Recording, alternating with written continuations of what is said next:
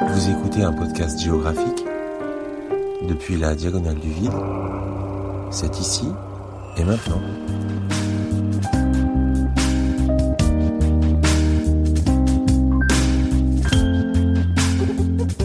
La diagonale du vide est une large bande du territoire français allant de la Meuse au Land où les densités de population sont très faibles par rapport au reste de la France.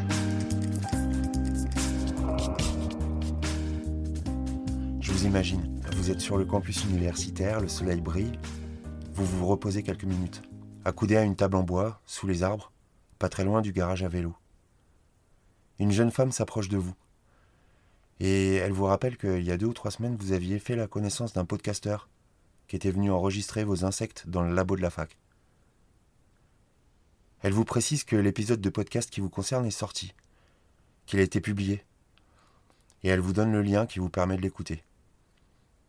Vous prévoyez alors de profiter de la demi-heure que vous aviez prévu de vous consacrer pour aller chercher des fourmis dans les broussailles du campus. Vous remontez dans votre bureau, vous téléchargez l'épisode et vous le transférez dans votre petit baladeur MP3.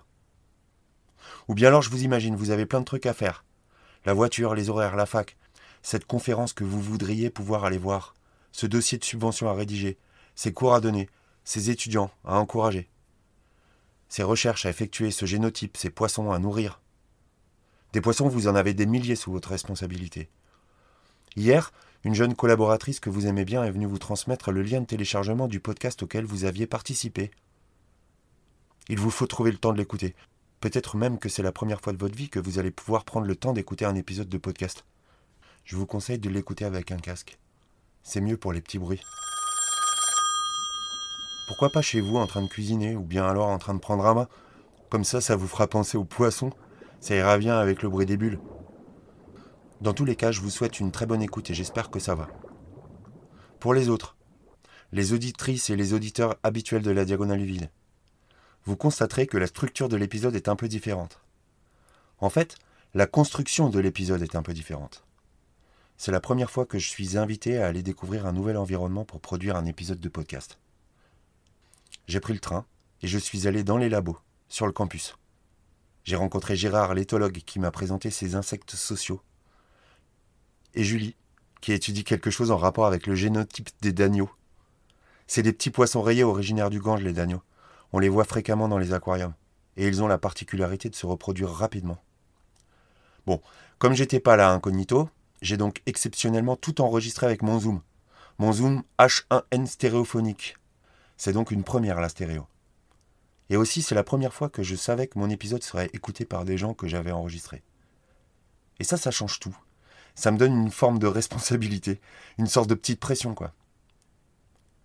Bon, vous écoutez un podcast qui s'appelle La Diagonale du Vide. Nous en sommes à la saison 6, épisode 5. Et c'est l'épisode numéro 81. Et nous retrouvons comme toujours nos sujets sous forme de hashtag. Et cette semaine, nous n'en avons qu'un seul. Et c'est le hashtag podcast science. Ça, ça ne change pas. Ce qui change, c'est que j'ai la stéréo et j'ai eu la pression. En plus, j'ai passé une merveilleuse journée. J'ai été très bien accueilli et je remercie toutes les jolies personnes que j'ai croisées ce jour-là. J'espère que vous continuerez à apprécier de partager mes petites promenades et que vous serez bienveillante ou bienveillant envers ses habitantes et ses habitants. Je vais, je je vais sortir de. Et on va voir qui- si ça fait quelque chose.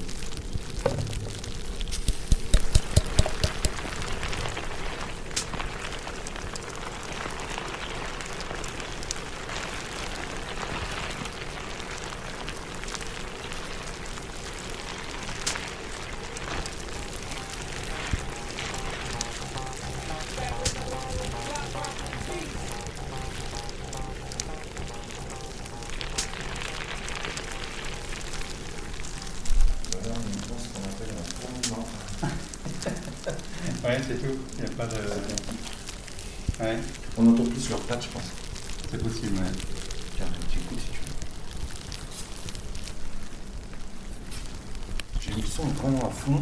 Ouais.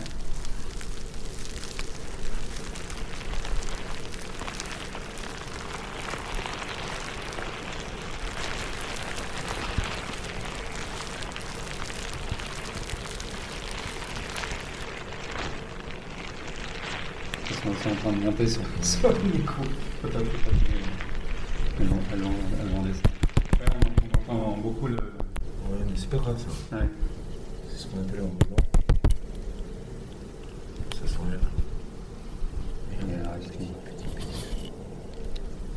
ils ont sauté ou je l'ai touché Non, non, tu l'as touché, ouais. Ou alors, Ouais, on n'entend pas grand-chose, hein. Non. Euh, qu'est-ce que- non, je pense. Voilà. C'est- Et aussi, tout simplement, une comme ça. Ouvrir ça, ouvrir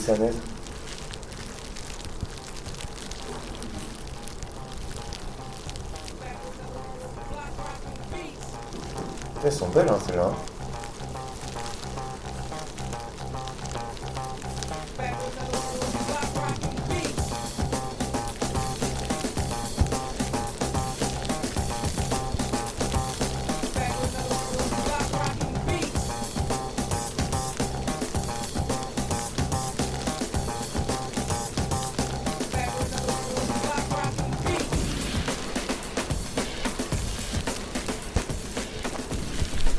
T'as des préférés Ouais, et je les ai plus. Ah, Euh, pendant 10 ans, j'ai eu des, justement des, des, des- celles, celles dont je parlais qui, qui font des nids jusqu'à 3 millions d'individus. là. C'est ce qu'on appelle des fourmis coupeuses de feuilles. Tu as déjà vu des, des photos où on voit des fourmis avec se balader avec des petits morceaux de feuilles. Et en fait, c'est euh, les, les fourmis, ça mange beaucoup de choses, mais ça ne mange pas les feuilles ni l'herbe, parce que c'est incapable de, euh, de digérer la cellulose. Donc, et pourtant, elles ramènent des dizaines et des dizaines de, de- de kilos de, feuilles dans leur nid tous les jours. Et ça, c'est pas pour elles, c'est que dans leur nid, elles élèvent un champignon, un mycélium.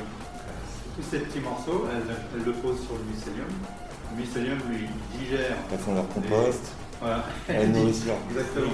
C'est pour ça qu'on les, par- parfois on les appelle les fourmis agricultrices. Et donc j'en ai eu, euh, j'en ai eu bien, bien, bien, euh, qui sont bien développés, de quatre, euh, euh, quatre colonies comme ça que j'ai gardées une dizaine d'années. Et c'est incroyable de, de voir. Et on, on a fait beaucoup, on, a travaillé beaucoup sur le, le- le trafic, comment elles font, et elles sont, c'est incroyable ce faire. Et donc en fait, dans le labo, euh, tu leur amenais des feuilles concrètement, Ouais. et euh, elles avaient euh, leur mycélium.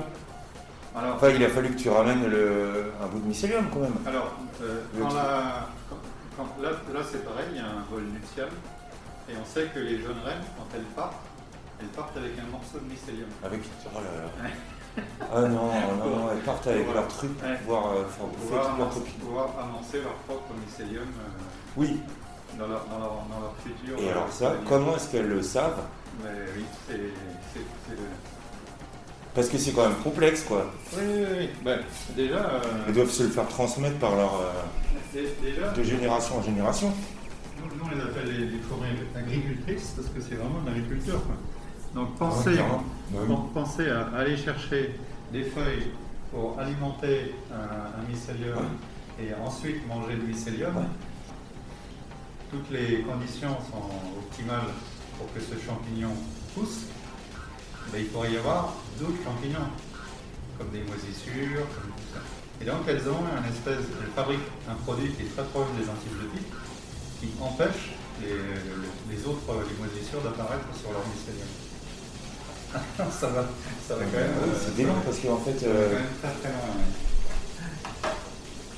Parce qu'il n'y a aucune comparaison possible, franchement, entre Ouais. notre, notre société et la société eh ben, c'est ça qu'il faut expliquer. voilà. Parce que dans, dans beaucoup de bouquins, on parle même de cimetière de fourmis. Là, par exemple. euh, Là. Oui, voilà. Donc, en fait, un- elles se- si- quand on leur donne à manger euh, un insecte, elles mangent les insectes. Mais elles, par contre, elles se mangent jamais entre elles. Mais quand il y a un, quand il y a un cadavre, pour elles, ça peut être un, un- sur ce cadavre, il peut y avoir des, des germes qui se développent, etc. Donc, elles vont, euh, pour elles, un cadavre, c'est euh, C'est une source de problème donc ça va à la poubelle. Oui. Et la, la poubelle, si tu, si tu vois, elle est toujours le plus loin possible de l'entrée du nid. C'est pas moi hein, qui les ai mises là. D'accord. Et, D'accord. et, et elles vont, en plus des cadavres, elles vont aussi y mettre tout ce qu'elles ont. tout C'est- c'est- En fait, c'est c'est pas un cimetière, c'est une. C'est pas un cimetière, c'est une C'est poubelle. ça, c'est un moyen de survivre.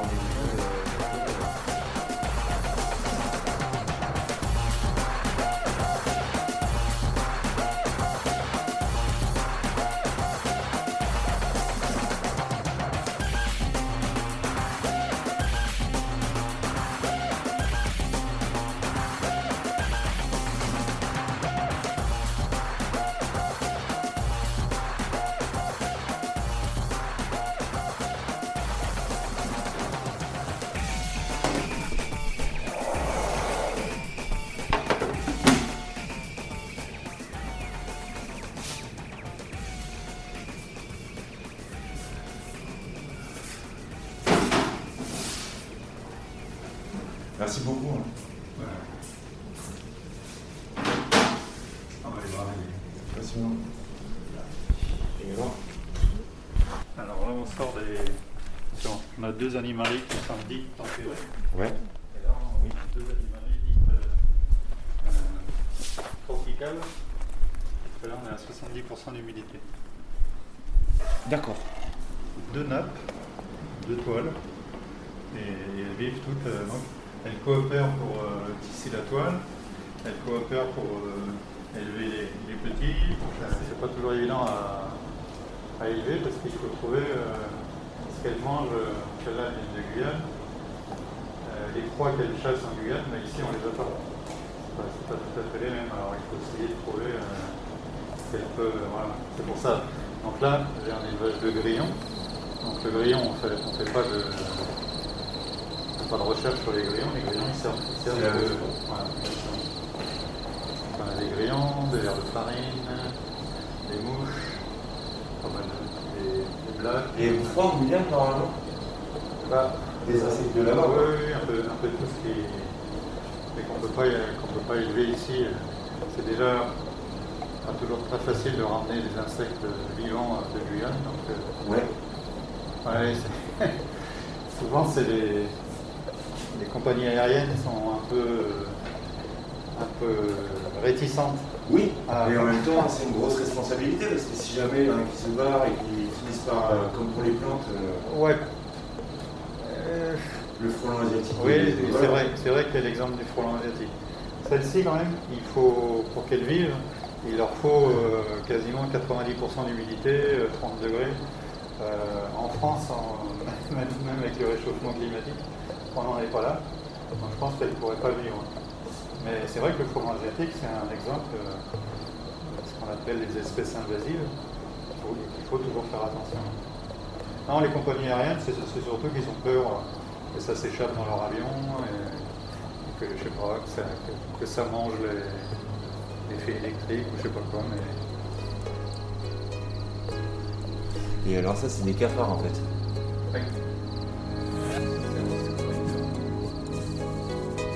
C'est intéressant les cafards Très intelligent.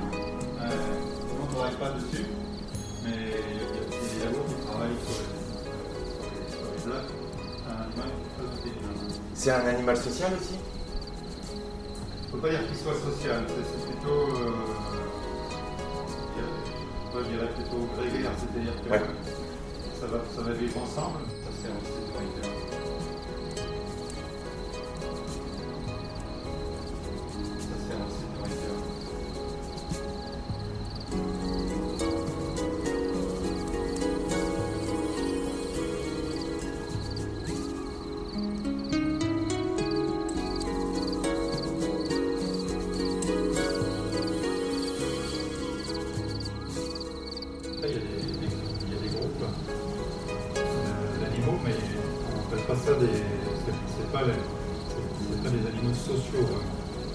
C'est très particulier.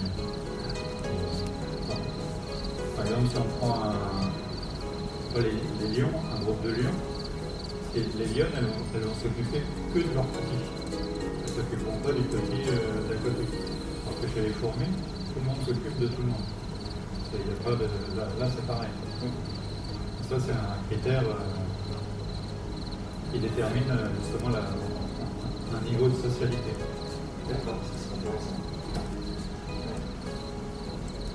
C'est pas juste des familles qui s'aident Non, c'est pas forcément, c'est pas seulement des groupes d'animaux. Il faut, faut qu'il y ait d'autres critères. pour- Parfois même, dans certains ouvrages, on parle de- d'un niveau E social, c'est-à-dire EU social.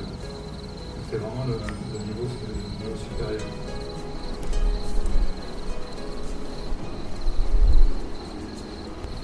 J'entends super bien tout ce que tu dis. Ça, c'est aussi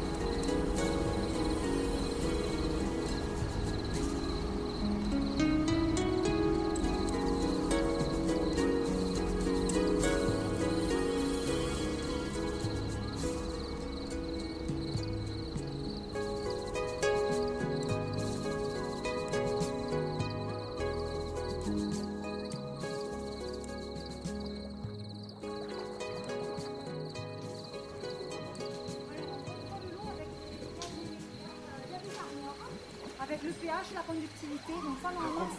Ouais, la conductivité, c'est le, comment, euh, le, le pH, le taux en ammonium et la- le niveau de résistance. On, on- Ouais, la résistance on, euh, on- voilà, on, on- on- on contrôle différents paramètres pour être sûr, euh, comme c'est un système qui est fermé, Oui. pour être sûr que tout va bien. Donc ça, ça c'est le boulot d'Aurore, hein, ça très bien. Et après, ce qu'on contrôle aussi, c'est la- chaque fois qu'on les nourrit. Donc là, c'est le robot, c'est difficile, mais nous, on est censé y aller au moins tous les jours. Et c'est ce qu'on fait. On contrôle s'il n'y a pas de mortalité. Un poisson qui est mort, tu le vois, il nage en dessus. hein. Donc euh, là, il que tu regardes, tu le vois assez facilement. hein. Et l'eau euh, d'origine, c'est de l'eau euh, qui vient du Gange ceux-là, ils sont énormes. hein. Voilà, là, c'est les miennes, là. Ça, il faut qu'ils soient moins nourris. Hein. C'est parce qu'il y en a moins, mais ils ont la même nourriture que là. Elles, elles sont énormes. C'est hein. plus vieux, non? Non, non, même âge, mais elles, sont- elles ont la même nourriture. Donc elles, Alors elles se gavent. sont plus grosses Eh, parce que elles, sont moins nombreuses dans le. elles sont dans moins nombreuses, elles ont la même quantité que nous de, de nourriture, donc elles mangent plus. C'est comme si tu avais un steak frites à te partager. L'eau, euh, de base euh, qui est dans les bacs, est-ce qu'elle a été. euh, c'est de l'eau du- qui reproduit les mêmes caractéristiques que l'eau du Gange? Voilà, elle est filtrée. Et elle a sort, hein, voilà. Elle sort, sort, photo. Oui, elle est, elle est filtrée. C'est pas de l'eau du Gange, Non, non, non. c'est de l'eau C'est artificiellement c'est gangéifiée, quoi. C'est de l'eau qu'on remet à. Il ne faut pas qu'il y ait de pathogènes, Ah ouais. donc elle est filtrée. Et à la base, c'est de l'eau distillée. Euh, c'est de l'eau. euh, alors, euh, je dirais des bêtises. hein. Je me rappelle plus trop, je ne pas même, je sais pas. Ok. Mais je crois, je crois que c'est de l'eau du robinet. Qu'on Ok. filtre, tu vois, et filtré par différents processus. Et si tu veux, il y a les. donc ça, c'est la climatisation, on est à 28, ça. Oui, parce que sinon, c'est l'eau climatisée. Là, c'est la pièce où on fait les. C'est la pièce où on fait les- le génotypage. hein. Tu vois, c'est pas à côté. Ça permet en fait de. C'est là où on va où on va faire des procédures un peu. euh, Donc tu vois, et là, tu as Qu'est-ce que c'est un génotypage Un génotypage, ce qui permet de savoir l'ADN. si, si nos poissons, ils, ils peuvent euh, transmettre de façon génétique les traits qu'on veut, c'est-à-dire les transgéniques, euh, là, pour marquer nos neurones olfactifs, par exemple. Est-ce que, mon, est-ce que mon adulte, il est porteur de ce transgène D'accord. S'il est porteur, je le garde, il est Donc, intéressant. S'il la est salle d'expérimentation, elle est à côté. euh, ça, c'est une salle qui sert à prendre des mesures finalement. Voilà, exactement. Et vous avez quoi comme euh, outil de mesure pour Eh mesurer bien, le génotype? Alors, c'est pas, c'est, là, c'est juste l'endroit où on fait la procédure et après, on va dans le laboratoire. D'accord. C'est, c'est- c'est divisé parce que c'est, on peut pas. Là, c'est juste avec les animaux. D'accord. Et après, c'est dans le laboratoire. D'accord. Voilà. T'entends c'est Vous préparez, fort. ouais. Eh, t'entends? Mais J'entends. ouais. C'est super fort quand même. Ça se voit. Pourquoi il y a du bicarbonate? Alors, le bicarbonate, c'est pour nettoyer. Le bicarbonate de soude, ça nous permet de nettoyer. On fait tout du bicarbonate. Il y a pas... Ça, c'est du vinaigre blanc, c'est du bicarbonate. Il n'y a aucun autre produit chimique. bah, C'est déjà des bons produits chimiques, le bicarbonate et le vinaigre, hein, faut pas déconner. C'est vrai, Quand on les mélange, ça bouille. t'as raison. T'as raison. Mais Non, mais c'est pas parce que c'est des produits naturels qu'ils raison. sont pas chimiques. Hein. Ah, c'est bien sûr. T'as raison, pardon. Bah, non, je sais, en fait. euh. Donc, il n'y a, oh, a pas d'autres. Attends, je vais dire ça. Il n'y a pas d'autres produits chimiques. D'accord. C'est ce que je voulais dire. Oui, oui, mais souvent on pense que produit chimique égale euh, pas naturel, alors qu'en fait, euh, dans la nature, il y a des trucs qui défoncent bien, quoi. Mais oui, c'est Mm. bien. Extra. Ah Pardon. oui, non, mais. Extra. T'as bien raison. Et du coup, oui, bon là, il faut pas ouvrir. Et puis là, tu vois, là, c'est le- la, la conductivité, le taux de sel, le pH. Ça, c'est les deux trucs qu'on. Ouais. Tu vois, voilà. Tac, tac. Ouais. Voilà. Voilà. Et puis Mais même ça. le sel, déjà, c'est un bon produit chimique euh, qui défonce bien. Mais nous, c'est le sel, c'est une barbecue pathogène. Donc, voilà. c'est- Ah, c'est très juste ce que tu dis. J'aime bien. Mais en fait, je travaille dans le bâtiment et euh, on a toutes ces problématiques-là aussi. C'est moche. hein. Ça, c'est la plage. Ça, c'est la plage. Tu vois, c'est ce qui permet. Ça, c'est c'est confection- c'est confectionné exprès pour mater, pour, on appelle ça mate, to mate, pour faire se reproduire les mâles et les femelles. Tu vois, tu, tu mets mâles et femelles la veille, Ouais. tu, tu Est-ce fais que comme c'est. ça, euh, et le lendemain matin, t'enlèves. hein. Et c'est là où ils se reproduisent en Là, même temps. c'est la boîte de nuit. Voilà, t'as compris. C'est ce que fait Est-ce que c'est ça. euh, c'est les mêmes formes de boîtes pour tous les poissons de laboratoire ou c'est que pour les agneaux Ça, ça a été. Alors, Ça a été conçu ça, pour a les été agneaux. conçu, ça marche bien pour les agneaux. Les autres espèces, je sais pas. Pour les agneaux, c'est extra. Et surtout, ça leur permet d'être. euh, tu vois, ça reproduit. En plus, je trouve que c'est vraiment sympa parce que ça reproduit quand il fraye, là où il y a moins de. Tu sais, dans la rivière. Dans, Ouais, c'est tu vois. Voilà, t'as bien compris. Tu vois, si tu touches, t'as t'as bien compris. Tu vois Alors, alors qu'avant, il n'y avait pas ça. Tu vois, c'était. Avant, c'était comme ça, juste. Avant, les bacs, ils, ils sont comme ça. Tu vois, t'as juste ça. Avec ça, alors celui-là il est pas mal quand même, parce que tu vois, tu reproduis aussi un peu. Donc aussi, t'as plus d'œufs. Voilà. Super. Est-ce que ça te va Bah oui, euh, bien sûr que ça me va. Et tu vois, regarde, on peut enrichir aussi, t'as vu Ah, c'est joli. Tu vois, on peut mettre, tu vois, si les poissons ils sont tout seuls, tu vois, on peut leur mettre aussi, on peut enrichir l'environnement. Et les poissons qui, sont, qui ont grandi dans, ces, euh, dans ce truc-là, Ouais. quand on leur met un truc qui ressemble à une plante, ils sont contents alors qu'ils n'ont jamais vu de plante. Ben, en fait, Ou alors, euh, ça se trouve, ils s'en foutent complètement. C'est une super question. Ça dépend des poissons. Que tu dis, il y en a qui ont peur, il y en a qui sont contents, puis il y en a. En fait, ça leur fait une présence. En général, on le met parce que dans un bac, des fois, quand ils vieillissent, nous, on les tue pas, nos poissons. Ils meurent de façon naturelle. Ouais. Parce que ceux-là, on les aime. hein, et on veut que quand on les élimine, ou, ou quand des fois, il y en a qui les meurent, hein, ils meurent. mourir, Ils sont- voilà, on les-. Et quand, quand, il- quand il y en a que deux ou trois dans le bac, ben, on leur rajoute une présence. On leur, rajoute euh, pour pas qu'ils soient. Parce Ah, que c'est c'est des. trop gentil. Ben, non, mais parce qu'ils n'aiment pas être tout seuls. Après, ils sont pas contents. Tu vois, puis ça leur permet de faire. euh, Non, mais imagine, là, c'est- pas des poissons solitaires. hein. C'est des poissons qui vivent en collectivité. hein. S'ils sont tout seuls, c'est horrible pour eux. C'est c'est comme si toi, je te mettais tout seul dans un bac, quoi. Je serais malheureux. Ils seraient très malheureux. C'est pas parce qu'ils ont connu que ça que c'est ce qu'ils aiment. hein. Tu vois, il y a des gens qui disent Tu sais, tout le monde me dit, ils ont connu que ça. Je dis, mais tu sais, pas de la merde.